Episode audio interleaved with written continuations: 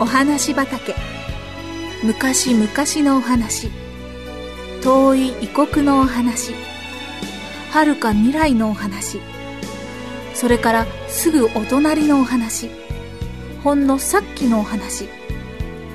今日はあなたに届けます。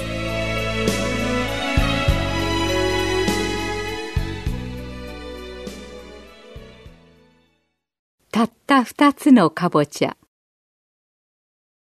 お母さんリンダは庭から大きな声でお母さんを呼びました。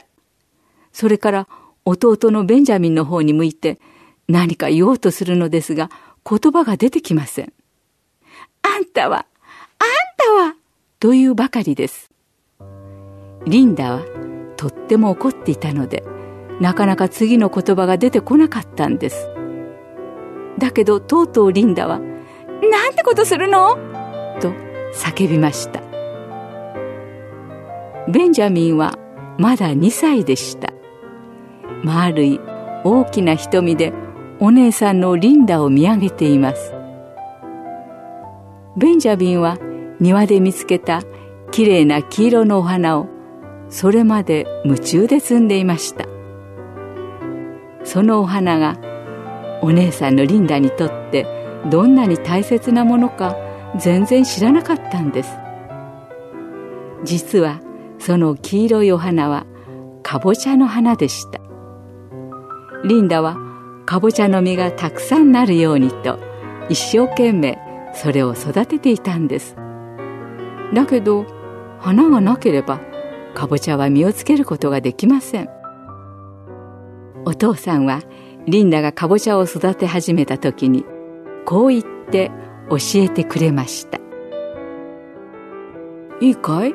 花が咲いたら大切にするんだよ。花がなければ実がならないんだからね。リンダの声を聞いてお母さんが急いで庭に出てきました。一体どうしたの？心配そうにお母さんは聞きました。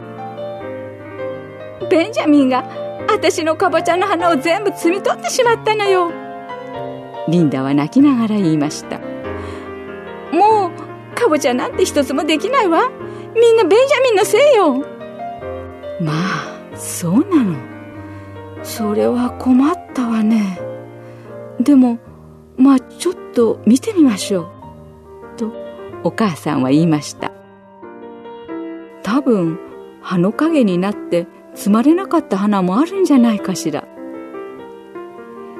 注意深くお母さんは葉をより分けてみました。するとまだほんの少しだけかわいい黄色い花が残っていました。ああこれではたった一つか二つの実しかできないのね。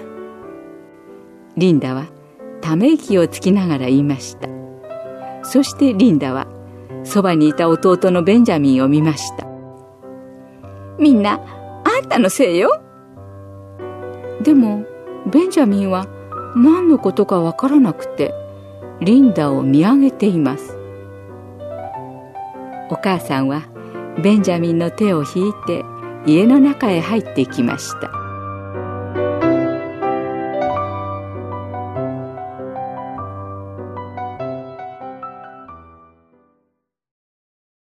花は少ししか残っていないけどちゃんとお水をあげることにしようとリンダは言いましたリンダはたくさんのかぼちゃを作って売ろうと考えていたんです。けれどもこうなってしまってはもしかぼちゃがたった一つしかできなかったとしても幸せだと思わなくてはならないでしょう。リンダはため息をつきながらそれでも水をあげました。そのうちに夏はあっという間に終わり秋が来ました。思った通りかぼちゃはたくさんはできませんでした。できたのはたった二つのかぼちゃだけでした。だけど驚いたことにはその二つのかぼちゃは毎日毎日どんどん大きくなってそのうちにとうとうリンダの腰の高さまで届くほどになったんです。このかぼちゃ、今度の品評会に出したらいいよ。と、ある日、お父さんが言いました。こんな大きなかぼちゃ、お父さんは今まで一度も見たことないよ。だけど、どうしてこんなに大きくなったのかしら？と、リンダはお父さんに聞きました。それはね、ほら、ベンジャミンがお花を摘み取ってしまっただろう？だから、かぼちゃの実はたくさんはできなかったよね？だけど、その代わりに、かぼちゃのつるは一生懸命その力を残った二つの実を作るのに使ったんだよ。だからもしお前が欲しいと思っていたほどたくさんの実がなっていたら、その一つ一つはもっと小さいものだっただろうね。だけど、ベンジャミンのおかげで、こんなに大きな素晴らしいかぼちゃができたんだよ。これなら品評会で一等賞間違いなしだよ。それを知って、リンダの目は輝きました。そうだったのね。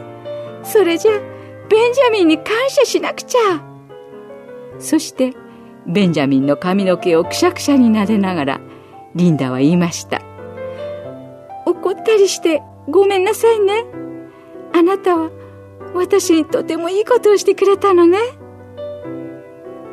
ベンジャミンは今度もやっぱり何のことかわからなくて黙ってリンダを見上げていました